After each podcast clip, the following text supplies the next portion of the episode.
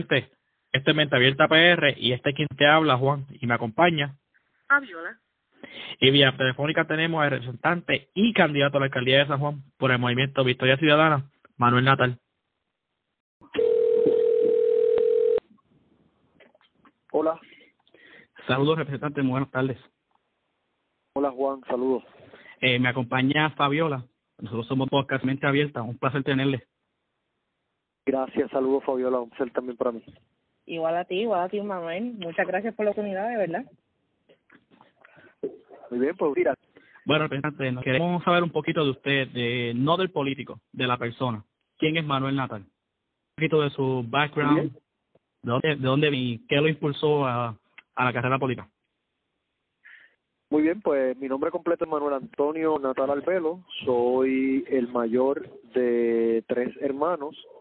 de Eduardo y Ricardo, que son mis dos hermanos eh, menores. Eh, mi familia entera es original de, de Ciales. Eh, hice toda mi vida acá en el área metropolitana, particularmente entre Guaynabo y San Juan. Estuve toda la vida en el mismo colegio en San Juan, de prekinder a cuarto año. Eh, eventualmente tuve la oportunidad de irme a estudiar a la Universidad de Cornell en Nueva York, donde completé un bachillerato en análisis y administración eh, de política pública con asunto, una concentración en asuntos del consumidor y tan pronto me gradué, eh, casi literalmente eh, salí corriendo al aeropuerto para coger un vuelo de regreso a Puerto Rico, eh, no, no solo por el frío que estaba eh, huyéndole en Nueva York, sino también por por el deseo de darle vuelta en Puerto Rico, de, de ser parte de, de, del proceso de desarrollo de, mis hermanos particularmente, y de, y de bueno, de tratar de poner eh, en buen uso eh, la educación que recién había adquirido en institución. Y regresé a Puerto Rico, eh, ingresé a la Escuela de Derecho de la Universidad de Puerto Rico en el 2008, me gradué en el 2011,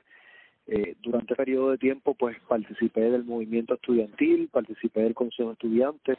y fueron momentos creo que bien importantes para mi formación como como servidor público. Eh, y, y bueno ahí quedó un poco confirmado eh, el deseo que siempre había tenido de, de ir al servicio público. Eh, yo desde muy pequeño eh, siempre asocié el servicio público con la posibilidad de ayudar a otras personas y cuando estuve en la escuela de derecho cuando fue la huelga del 2010 cuando vimos la lucha en aquel momento en contra de los aumentos en la matrícula, en contra de la eliminación de las exenciones, en contra de la cuota de 800 dólares. Ganamos en algunas cosas, pero perdimos en otras, y en las que perdimos fueron precisamente porque eran cosas que no estaban en nuestro control, eran cosas que estaban en control de la legislatura, de los políticos, y por eso eh, tan pronto me gradué en el 2011, busqué forma de, de participar del proceso donde se tomaban decisiones, particularmente en el Capitolio, primero como ayudante o asesor legal de un legislador y eventualmente en el 2013 convirtiéndome en representante más joven de ese término. Y en la actualidad no lo digo con orgullo porque quisiera que, que tuviéramos acá personas más jóvenes que yo, todavía sigo siendo eh, a mis 33 años el legislador más joven en este espacio. Interesante problema. Eh, entrando un poquito de lleno a lo que es los temas que queríamos discutir, representante. Económicamente, nos vamos a enfocar mucho en lo que es economía. Esperamos que sea el primero de, de varias secciones que podamos hacer con usted, si así el, el calendario y usted no lo permite, Costa. Su, su, uh, su perspectiva o su punto de vista en cuanto a la economía subterránea. ¿Usted considera que es un mito o una realidad? Bueno, es, indiscutible eh, en Puerto Rico que existe una economía que no está contabilizada adecuadamente, eh, que por lo tanto no necesariamente cumple con las obligaciones de tributar y de aportar a la construcción de, del que queremos. Pero también te señalo que muchas veces cuando se habla de ese tipo de economía, se refiere única y exclusivamente a un sector de la sociedad, eh, quizás un sector empobrecido, quizás un sector eh, ¿verdad? Tiene una connotación de, de quizás actividades ilícitas, eh, pero también es importante recordar que, que hay un gran sector de nuestra economía que no cumple con su responsabilidad de contribuir a, a la construcción del país que nos urge porque están legalmente exentos del pago de contribuciones. Y esos sectores eh, son sectores muy poderosos, son sectores que tienen acceso a políticos, que tienen acceso a cabileros, que logran que la política pública se haga a su imagen y semejanza y, y bueno, pues, pues también representan una especie de economía subterránea que no es contabilizada de ninguna forma eh, por parte del gobierno o las entidades reguladoras eh, y que y que lamentablemente lo hacen con el aval eh, del Estado. Eh, así que yo buscaría, cuando hablemos del tema de economía y particularmente de nuestro sistema contributivo, que no es solamente la forma y manera en que reudamos eh, las contribuciones y el dinero para operar el gobierno, sino también en la política económica de un país, eh, yo buscaría que, que seamos eh, más conscientes de esa realidad eh, al momento de hablar de, de reformas y demás de nuestro sistema contributivo. So, dicho eso, senador, le pregunto, y esto lo, lo, lo conversaba con un, con un dueño de comercio en Puerto Rico, un pequeño comerciante. Él propone que en vez de seguir añadiendo impuestos al, al pequeño, mediano comerciante y a la clase media trabajadora, ¿por qué no, no los ayudamos? ¿Por qué el gobierno le da un impulso? Eh, el, sabemos que tenemos la, la, presión de que el PAN, por ejemplo, y la reforma de salud es para aquellas personas que son de bajo ingreso o que no que no pueden trabajar en el país. ¿Qué tal, en vez de hacerlos exclusivos para ellos, incentivamos a la pequeña y, media, y mediano comerciante y a la clase media trabajadora, dándoles un por ciento digamos, por ejemplo, 100 dólares en el PAN y dándole la reforma del gobierno con un, con un pago mínimo que se puede usar para los eh, salas de emergencia y las pequeñas cosas que, que requiere un plan médico, la, las necesidades básicas. ¿Qué a usted le parece sobre sí, eso? Sí, bueno, yo, yo lo primero que te respondería es que eh, las pequeñas y medianas empresas en Puerto Rico, la clase trabajadora, eh, tanto en lo que se identifica como la clase media como en los sectores empobrecidos, eh, lamentablemente están llevando la carga más fuerte de toda esta crisis. Y es así por lo que te comentaba eh, en una pregunta anterior eh, o en una respuesta anterior, porque lamentablemente quienes nos gobiernan se deben a unos intereses económicos en particular que son los que siempre prevalecen independientemente de quién esté en el poder, que no tiene que ver con que sean rojos o azules, eh, tiene todo que ver con, con el dinero, con el verde, eh, con el acceso que tienen a políticos y con cómo logran que la política pública eh, les sirva a sus intereses. Y en el tema muy puntual de los pequeños y medianos comerciantes, el problema es el trato de igual que se les da. Tienen unas empresas multinacionales eh, que vienen de otras partes del mundo a establecerse en Puerto Rico y se le dan un trato contributivo de que pagan 2, quizás 4%, en ocasiones ceros, cero en contribuciones, mientras ese pequeño y mediano comerciante puertorriqueño está pagando 32, 33% con suerte. Eh, es evidente que va a ser muy difícil que ese pequeño y mediano comerciante pueda competir eh, y lo que queremos en un principio es que en lo mínimo se le dé trato equitativo al que se le dan a estas empresas que vienen de afuera. Si se fuera el caso, si pudiéramos eh, darle un trato justo, eh, la situación mejoraría significativamente. Lo otro que tú planteas es un poco la, la referencia que se hace de que la clase media y quizás ese pequeño y mediano comerciante, hay mucha gente que habla de, de ser el jamón del sándwich, ¿verdad? De que está en una posición en donde quizás tienes demasiados ingresos para eh, cualificar para las ayudas del gobierno, pero tienes insuficientes ingresos eh, para poder eh, pagarte por cuenta propia tus plan médicos y cumplir con tus obligaciones. Y, y yo creo que, hay servicios que hay que atender para todos y todas, independientemente de la capacidad económica de la persona. Esos servicios incluirían educación, salud particularmente, eh, y yo creo que si nosotros atendemos puntualmente esos dos, esos dos servicios, lo que es la educación y la salud, y hacemos la educación pública y accesible para todos, y hacemos un sistema de salud universal eh, que toda persona pueda acceder a él y el que enfermarse no se convierta en una condena a la miseria y a la quiebra, eh, yo creo que inmediatamente atendemos la vida de, y ayudamos la calidad de vida eh, de cientos de miles de personas, sobre todo aquellos en la clase media y en los sectores empobrecidos. Eh, por lo tanto, yo estoy verdad eh, completamente abierto a, a seguir trabajando propuestas para apoyar a los pequeños y medianos comerciantes y comenzaría por la justicia que necesitan en el trato contributivo. Excelente. Juan, déjame, déjame hacer hincapié algo aquí, rapidito. Manuel, ¿te puedo llamar Manuel? Por supuesto, ese es mi nombre, adelante. no hay problema, mira, me gustó mucho ese comentario que hiciste sobre la, la economía no contabilizada y no tributable. Um,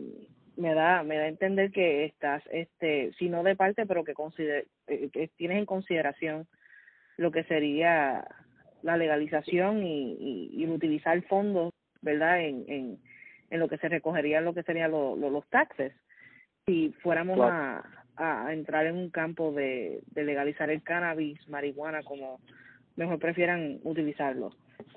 ¿Cómo tú crees en, en corto tiempo? ¿Cómo tú crees que tan pronto ese e, e, esa entrada de dinero por, por, por los taxes que se le ponen a este tipo de, de, de sustancias controladas como lo es en estos momentos en Puerto Rico. ¿Cómo tú crees que esos fondos se deben de empezar a aplicar? Si esto fuera en eh, eh, el futuro de Puerto Rico, digamos, en un año, dos años. Y me, también debo decir, ¿tú crees que tú crees que tú, de ser el, el alcalde de San Juan, um, ¿tú crees que tú empezarías a hacer algún tipo de legislación o, proyecto para que en San Juan sea, ya que es la ciudad capital, la que empiece con un proyecto de legalización de, del cannabis, marihuana y que se empiece a expandir por Puerto Rico? Y nuevamente, ¿cómo tú aplicarías esos fondos que se recaudan de esa manera? Bueno, lo primero es que mi posición sobre sobre el tema de las drogas es que eh, yo creo que la estrategia que hemos implementado ha fracasado malamente. el tema de la mano dura, el, el tema de la penalización, eh, evidentemente no ha dado los resultados prometidos. Eh, yo creo que hay que eh, atenderlo desde un enfoque salubrista. En el caso puntual eh, de lo que tiene que ver con, con el cannabis, yo he sido muy claro eh, desde yo diría que inclusive antes de llegar a la legislatura, eh, yo creo en la legalización, eh, me parece que, que lamentablemente, ¿verdad?, eh, se ha buscado criminalizar eh, unas cosas que, que, que, que también la, la gestión de criminalizar responde a unos intereses económicos en particular y lo irónico es y lo irónico es que en Puerto Rico eh, con el paso que hemos dado que sin duda alguna bueno pues claro que estoy a favor si estoy a favor de la de la legalización estoy a favor eh, del uso medicinal del cannabis el problema ha sido que lo que se ha hecho es buscar beneficiar a un grupo pequeño de personas, personas allegadas en principio al Partido Popular, posteriormente también al Partido No Progresista, para que montaran sus dispensarios eh, y se ha tornado también en, un negocio de lucro de unos pocos, eh, en vez de simple y sencillamente eh, permitirle a las personas, como se hace en otras jurisdicciones, eh, que sean pacientes de cannabis medicinal, eh, que pudieran inclusive eh, preparar sus propias plantas para su consumo propio eh, y eso le quitaría el acceso o el control que tienen eh, estos, este grupo ahora que, que está acaparando eh, el mercado del cannabis medicinal. Eh, en cuanto a la posibilidad de la legalización y por consiguiente entonces también que, que se tribute sobre eso, eh, el ejemplo quizás más concreto es lo que está pasando en, en Colorado. Sabemos que, que han logrado eh, una cantidad de fondos significativas para invertir en las escuelas, para invertir en las carreteras, para invertir en un sinnúmero de cosas muy puntuales gracias a la legalización eh, del cannabis. Eh, y yo pues pues pues estoy eh, muy claro en cuanto a ese punto. Soy minoría lamentablemente dentro de la Asamblea eh, Legislativa. Eh, ahora han aflojado un poco con el tema de, del cannabis medicinal, pero pero te podrás imaginar por qué porque esos mismos que se están haciendo millonarios con la industria del cannabis también le están dando chavitos a las campañas de unos pocos legisladores eh, y esos legisladores que antes eran los más conservadores, los que eh, Dios libre que eh, se permita el cannabis tan siquiera medicinal, ahora han cambiado un poco de postura, no por principio, sino por dinero. Eh, y Bueno, y en el caso particular de San Juan, eh, hay limitaciones a lo que pudiera hacer como, como alcalde, pero ten la certeza que en lo que tiene que ver con la criminalización y el uso de la policía municipal, eh, nosotros no nos prestaríamos pa, para seguir eh, persiguiendo y gastando recursos del Estado en esto eh, y buscaríamos otras formas de, de poder generar ingresos eh, para beneficio de toda la ciudadanía. Y yo, vuelvo y te digo, los utilizaría en cosas muy puntuales, en el tema de la educación, en el tema de la infraestructura, que son las necesidades inmediatas de la, del, del municipio de San Juan. Eh, yendo en cuanto a buscar diferentes vías para generar eh, ingresos para el municipio de San Juan, ya que la compañera se me adelantó en cuanto a la candidatura para la alcaldía de San Juan, que le agradezco que, no te preocupes, pero le agradezco que, que, que usted haya decidido correr para alcalde, una perspectiva diferente, una cara diferente, algo diferente trae a la mesa de lo que ya hemos visto entre rojos y azules. Basado en eso, Gracias, usted, gracias, eh, representante, basado en eso, ¿usted estaría dispuesto a utilizar los edificios que están vacíos y no sé cómo decirlo en español, pero darle un waiver a las patentes municipales por un año y usar el casco de Dios San Juan para recrear lo que en un momento fue la ciudad más visitada? Sí, sin duda alguna hay mucho que pudiéramos hacer a nivel municipal para reactivar la economía de la ciudad capital, para darle espacios de creación a jóvenes que quieren innovar, que quieren crear sus propias empresas. Eh, y yo he tenido la oportunidad de ir conociendo la cantidad de propiedades que son municipales que actualmente están en desuso. Eh, y sin duda alguna, y yo voy a estar haciendo una propuesta concreta a estos efectos eh, durante el proceso eh, electoral, eh, sobre el uso de los espacios públicos o los espacios pro- propiedad del municipio de San Juan. Eh, te doy un ejemplo en el caso puntual de Río Piedra. Eh, como todos saben, la situación del casco de Río Piedra eh, del paseo de Diego, de lo que significó en algún momento versus lo que está en este momento, es una situación bien crítica. Eh, y el municipio de San Juan es propietario de varios edificios y terrenos eh, y propiedades en ese espacio. Eh, y una cosa que se hizo literalmente el, el pasado viernes, eh, se comenzó a dar un paso en una dirección correcta fue la de cederle algunos de estos espacios al Fideicomiso para el Desarrollo de Río Piedra, que es una organización comunitaria que buscando precisamente gestar esto que tú estás hablando. Eh, yo iría un paso más allá. Yo buscaría eh, crear las condiciones para que, por ejemplo, en el caso de Río Piedras, imagínate tú que pudiéramos eh, convertir a Río Piedras en, en, en ese paseo de Diego en, en, en un paseo de las artes, de la cultura, donde tengas todo tipo de industrias creativas eh,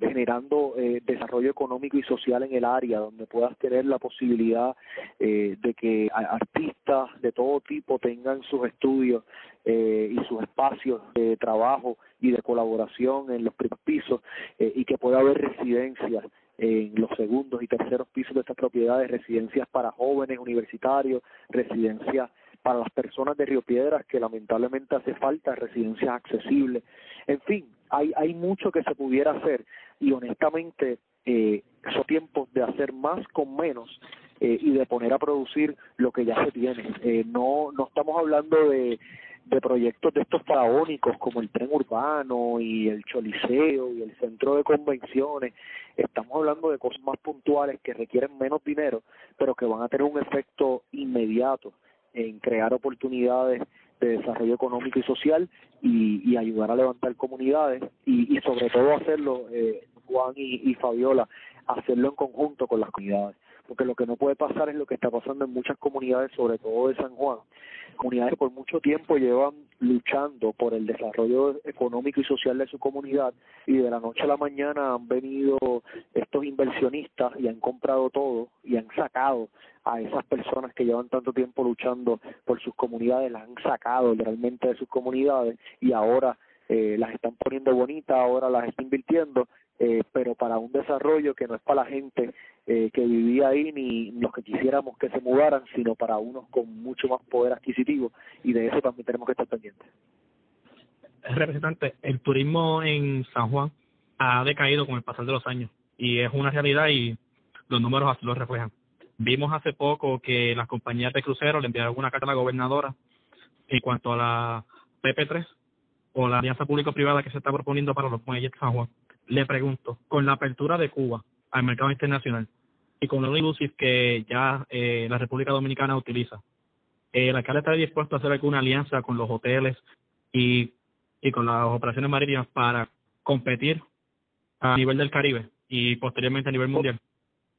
Claro, claro, tenemos tenemos que, que innovar, tenemos que no nos podemos quedar de brazos cruzados, no podemos reaccionar a lo que están haciendo eh, algunos países hermanos. Eh, tenemos que, que tratar de planificar a mediano y a largo plazo eh, y anticipar estas cosas. En el, en el caso puntual que menciona, que tiene que ver con el proceso de privatización de los muelles, yo ya he comenzado eh, a dialogar con comerciantes del viejo San Juan, que son los que se van a ver sumamente afectados por, por esos cambios, con residentes, con personas que dan servicio a esos muelles, eh, para ver la posibilidad de crear una empresa municipal eh, en donde en esa empresa, en esa junta de directores de esa empresa, tengamos representación de todas las personas que se podrían ver afectadas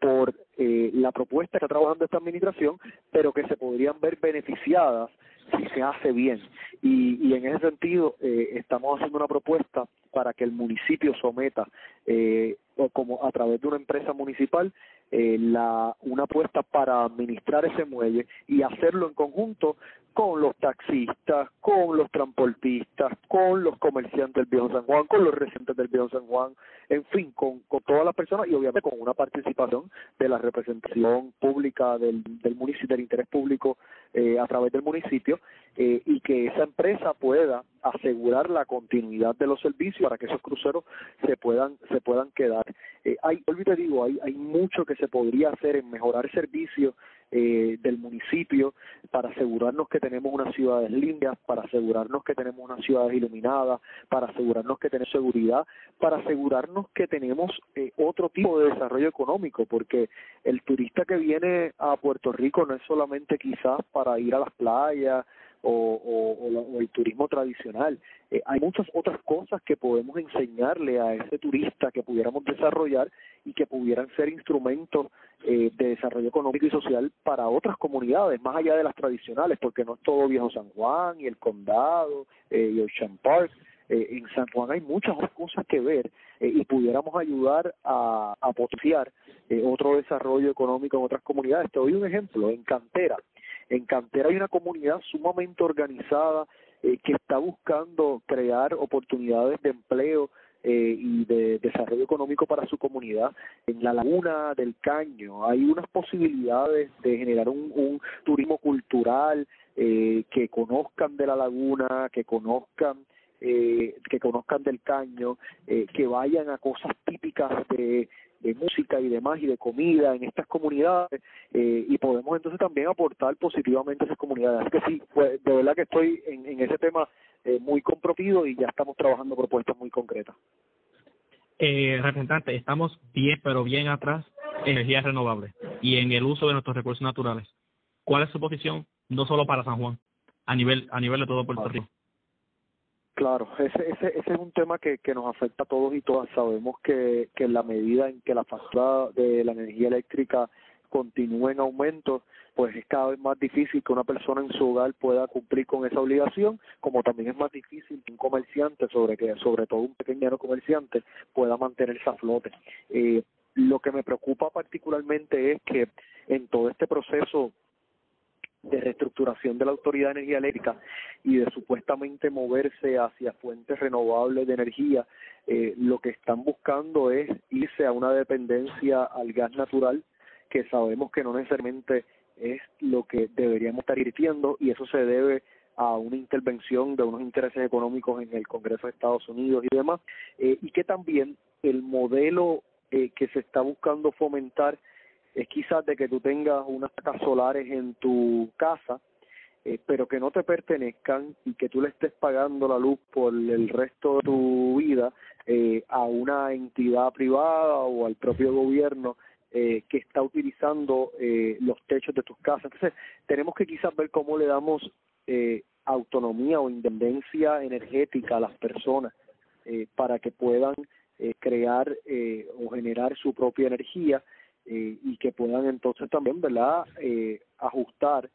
sus niveles de consumo. No es sostenible para, el, para, para conservar y para salvar a nuestro planeta. No es sostenible nuestro modelo actual de, de producción, incluyendo al paso que vamos eh, gastando nuestros recursos naturales, sobre todo para producir energía.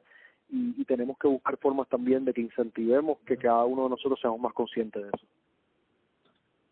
Le pregunto, eh, representante, en la Junta, Casa Pueblo ha hecho muchos proyectos de energía, energía renovable o energía solar. ¿Estaría usted dispuesto como alcalde de San Juan a adaptar ese mismo concepto y utilizarlo en, en el municipio? Sin duda, sin duda alguna, y, y sobre todo, ¿verdad?, a la gente de Casa Pueblo, a la gente eh, de la Universidad de Puerto Rico en Mayagüez que, que crearon eh, el poste eh, con energía solar. Hay, hay tanto que podríamos hacer, que hay tanto talento aquí eh, que, que podamos utilizar para buen uso y beneficio de las comunidades, así que yo estaría más que dispuesto eh, a trabajar y, y con, con particularmente la gente de Casa Pueblo y sus mejores experiencias traerla a distintas comunidades de San Juan. En cuanto a un poquito de seguridad, sé que en encuentra sesión no le, no le queremos dar mucho tiempo, esperemos que sea, que podamos hacer otra entrevista para tocar un poquito el tema de educación y salud uh, en profundidad, pero ¿estaría dispuesto el alcalde a utilizar estudiantes de, de la universidad para adiestrar en temas de violencia de género y, y, y cómo trabajar en diferentes casos? Porque hemos visto una tendencia que el, el agente o el, o agente municipal no, no toma la discreción Sí, sí, mira, la, para mí, la, como bien saben, la Universidad de Puerto Rico y la Universidad Pública, porque a veces se habla de la Universidad Pública eh, solamente la Universidad de Puerto Rico, pero tenemos la Escuela de Artes Plásticas, tenemos el Conservatorio de Música, el propio municipio de San Juan tiene el Colegio Universitario de San Juan eh, y hay muchísimo talento eh, en estas instituciones que no se está eh, utilizando o no se está potenciando. Eh, y yo desde aquí, desde la legislatura, he planteado eh, que la universidad y que el gobierno debería utilizar a la universidad como su principal asesor en absolutamente todos los temas. En la universidad hay expertos en construcción, en la universidad hay expertos en temas legales, en la universidad hay expertos en temas sociales, en la universidad hay un sinnúmero de profesionales de todo tipo, profesionales que el gobierno consistentemente contrata eh, pero que va y, le da contratos a empresas privadas que usualmente son asociadas a alguien que le dio dinero a la campaña y por consiguiente hay que pagarle el favor de alguna forma. Eh, pudiera haber contratado a la Universidad de Puerto Rico a un costo menor, eh, permitiendo una experiencia a, de, de, desarrollo profesional y de ingresos a los estudiantes, inclusive también a los profesores. Así que en mi caso en particular, eh, yo me propongo potenciar eh, el uso de universidades, sobre todo en el caso muy particular de la Universidad de Puerto Rico en Río Piedras, de la Escuela de Artes Plásticas en el Viejo San Juan, del Conservatorio de Música en Miramar y también del Colegio Universitario de San Juan en Atorrey para utilizarlas como principal recurso del municipio para todos los posibles temas, desde lo que plantea eh, con el tema de violencia de género hasta participar en programas de mentoría en nuestras escuelas, incluyendo y sobre todo en las escuelas especializadas eh, del municipio de San Juan, eh, hasta un sinnúmero de otros temas para darle oportunidades a nuestros jóvenes que se encuentran en esas instituciones, eh, para ayudar económicamente también a esas instituciones, porque no es que van a hacer gratuitamente, es que el municipio les va a poder pagar y el municipio también se beneficia eh, porque va a poder recibir un servicio de calidad a un costo menor al actual eh, y yo estaría en posición de, de desarrollar proyectos de estos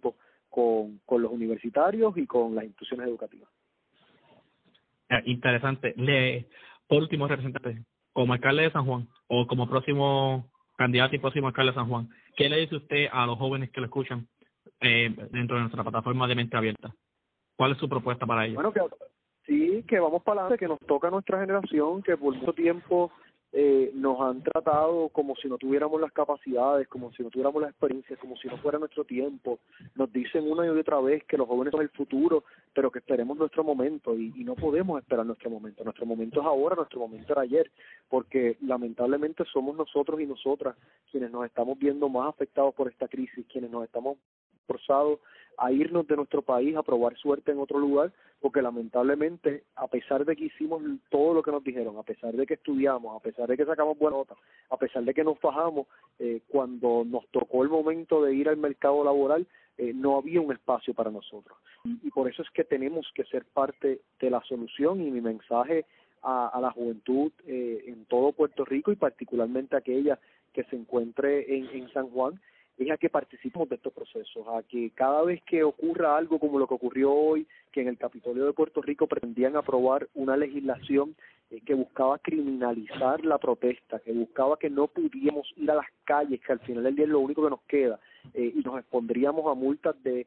500 dólares y cárcel hasta por seis meses, que nos hagamos escuchar y que hacernos escuchar tiene resultados, porque ese proyecto que querían aprobar hoy, gracias a que nos movilizamos en las redes sociales, gracias a que llamamos a los legisladores para decirle que estábamos en contra, el proyecto fue derrotado. Y como mismo hicimos eso, podemos hacer eh, otras cosas de cara a las elecciones del 3 de noviembre, eh, por lo que les pido que se inscriban, que hablen con sus padres, con sus madres, con sus abuelos, con sus vecinos eh, y les dejen saber que los jóvenes estamos pidiendo una oportunidad, que ya las generaciones que nos antecedieron tuvieron su turno al bate, algunas cosas salieron bien, otras salieron muy mal, y es momento de que nos den una oportunidad a la juventud a tomar las riendas de este país eh, y que confíen que tenemos las capacidades, que tenemos las competencias, pero que sobre todo tenemos el más profundo amor Puerto Rico para que las cosas cambien. Eh, y yo estoy seguro que eso va a pasar eh, el 3 de noviembre,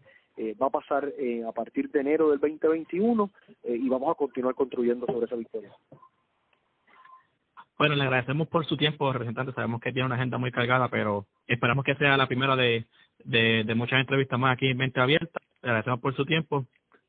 Muy buenas tardes. Gracias, gracias, gracias a ambos que se repita, que se repita y les deseo el mayor de los éxitos y tan pronto eh, hagan pública la entrevista, eh, con mucho gusto las compartiré en mis redes sociales para asegurarme que las personas que me siguen en esas plataformas eh, también escuchen el intercambio que pudimos tener. Gracias, gracias Juan, gracias Fabiola, mucho éxito. Claro que sí. Gracias a usted. Buenas tardes. Bueno, esa fue nuestra entrevista con el representante Manuel Natal. Mucha información y cosas que discutir que lo vamos a estar haciendo en el próximo episodio. Así que déjennos sus preguntas, comentarios, inquietudes en la página de Facebook Mente Abierta PR.